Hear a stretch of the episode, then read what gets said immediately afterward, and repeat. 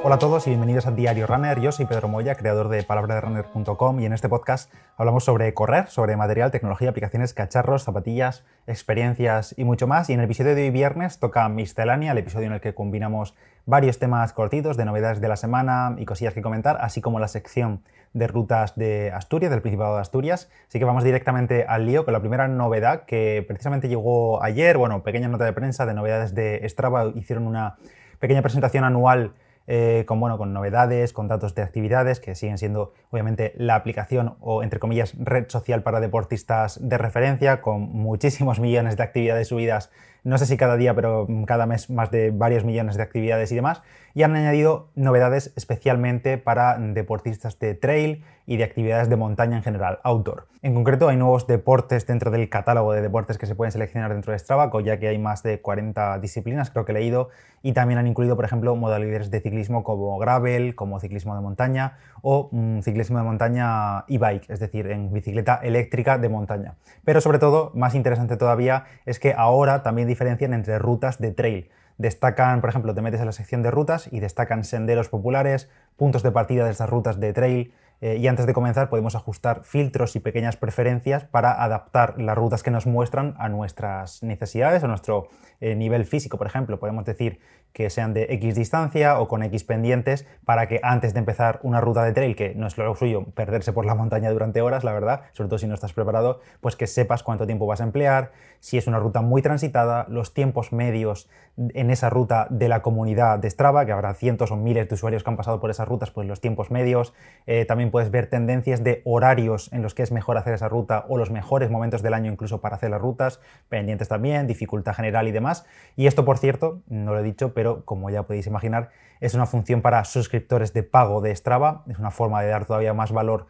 a, la suscripción premium de Strava, así que esto está incluido. Y también, por cierto, algo muy interesante es que se pueden descargar las rutas para verlas sin conexión, ya sea porque lo mismo no tenemos eh, internet en medio de la montaña o perdemos la cobertura, entonces no queremos quedarnos incomunicados sin saber hacia dónde tirar una ruta, así que se pueden descargar también estas rutas de trail eh, sin conexión. La podemos descargar en el móvil y las llevamos ahí disponibles. Y esto, por cierto, obviamente también forma parte de la suscripción de pago. Y también han añadido en Strava un nuevo tipo de mapa en 3D a las actividades de España. No sé si esto estaba disponible en otros países, pero indican específicamente la nota de prensa que es una novedad en Strava España. Em, esto si no sabéis lo que es, cuando editas una actividad tuya en Strava verás que te aparece un nuevo tipo de mapa, que básicamente lo que hace es lo que os conté hace muchos meses de añadir un código, una pequeña palabra en el título o en la descripción y te cambiaba los colores del track y te ponían, por ejemplo, la línea en base al ritmo, en base a la pendencia y demás, pues ahora todo eso se puede hacer directamente desde la aplicación de Strava y ahora hay un nuevo tipo de mapa en tres dimensiones, es decir, como si pusieses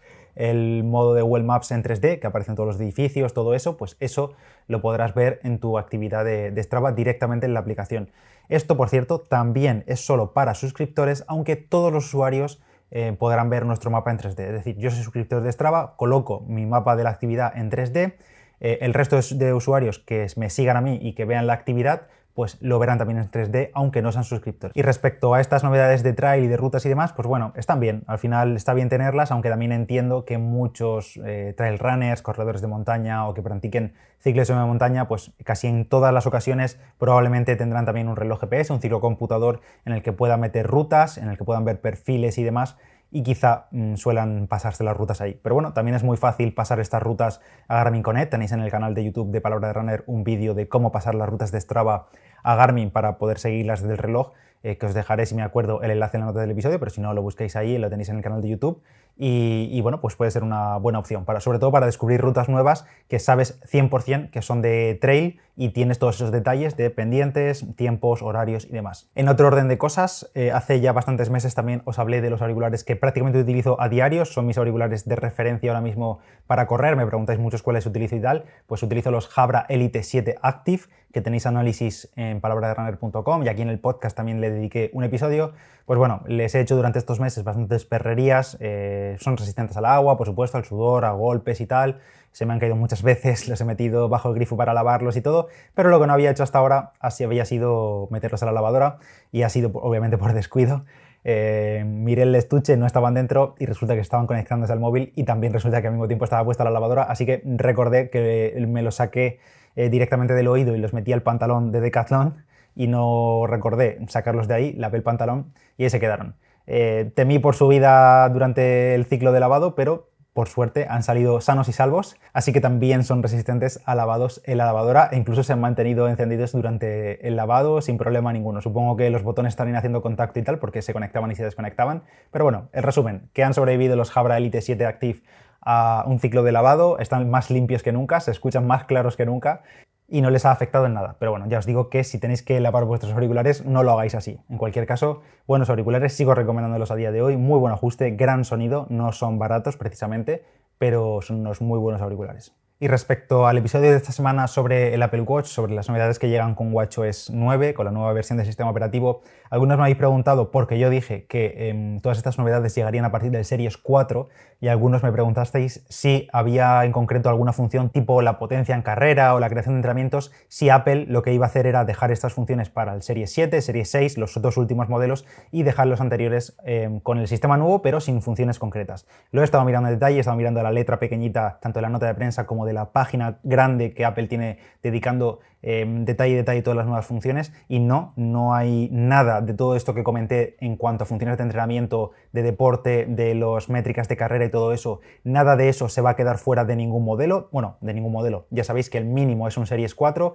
Series 1, Series 2 y Series 3, que son los más antiguos de todos y que ya pues se van viendo menos y que los que están en el mercado pues ya están un poco eh, renqueantes de batería y todo eso, pero desde el Series 4 hasta el Series 7, que son los que se venden a día de hoy, todos, todos, todos van a recibir todas las funciones estas de deporte, de running y demás, de creación de entrenamiento, de potencia en carrera, de perfil de elevación, todo eso va a estar en todos los modelos, no van a discriminar ningún modelo desde el Series 4. Hay solo dos cosas que no estarán para todos, pero no tiene nada que ver con los modos de deporte, ni con el tema de la nueva aplicación de entreno, ni nada. En concreto, solo para el Series 6 y solo para el Series 7 estará disponible la función de duplicación que es una opción de accesibilidad para personas con discapacidades físicas o motrices, que lo que hace es permitir a esas personas que puedan controlar el Apple Watch con gestos desde el iPhone y demás. Todo esto está disponible solo desde el Series 6 y Series 7 y también con WatchOS 9 llega que el teclado QWERTY, es decir, el teclado que aparece en la propia pantalla del reloj, ahora también es compatible con nuevos idiomas, entre los que está el español, y por alguna razón esta pequeña chorradita, digamos entre comillas, solo es para el Apple Watch Series 7, pero el resto nada, todo el resto de funciones,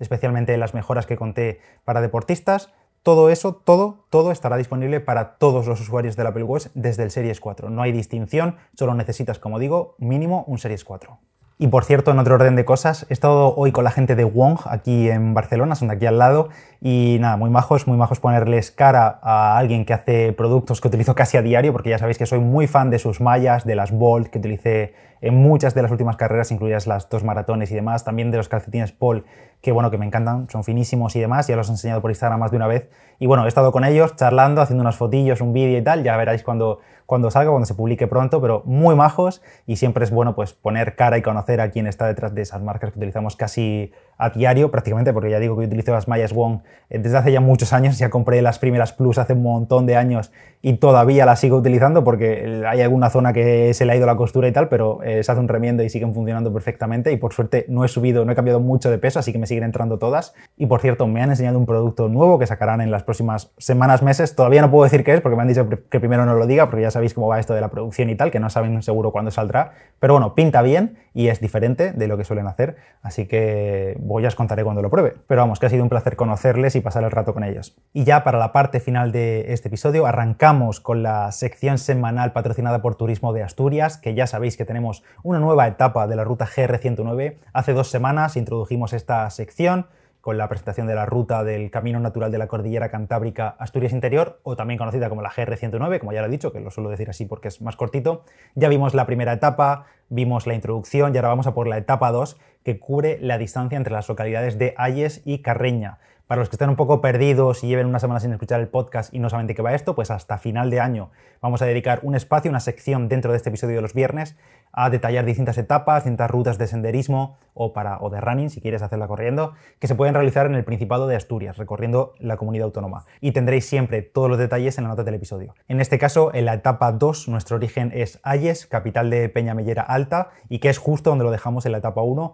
Ayes está en los pies de la Sierra de Cuera y esta etapa 2, en el camino de la etapa 2, nos llevará por la cara sur de este macizo montañoso que está declarado paisaje protegido y que está situado entre el mar y las cumbres más altas, a solo 4 kilómetros del litoral. Datos principales de esta etapa 2 de la GR109 entre Ayes y Carreña, distancia 15,8 kilómetros de esta etapa 2, es un poco más corta que la etapa 1, y también el tiempo estimado de senderismo, a un ritmo de senderismo, es de 4,3 horas, desnivel positivo acumulado 515 metros, desnivel negativo acumulado 425 metros y como siempre en la nota del episodio tenéis enlace a la etapa con el perfil de la ruta y todo eso. La ruta comienza al lado del consultorio local de Ayes, cerca del centro de salud de esta localidad, donde está el panel informativo de comienzo de etapa y desde ahí veréis las señales que marcan el camino a seguir. Por cierto, antes de salir de Ayes, si tenéis tiempo, queréis, podéis visitar los restos de la iglesia de San Pedro Plecín, que es también un bien de interés cultural y que data de los siglos entre el siglo XI y siglo XIII. Y bajo esta iglesia también se encontraron restos arqueológicos de una gran necrópolis medieval.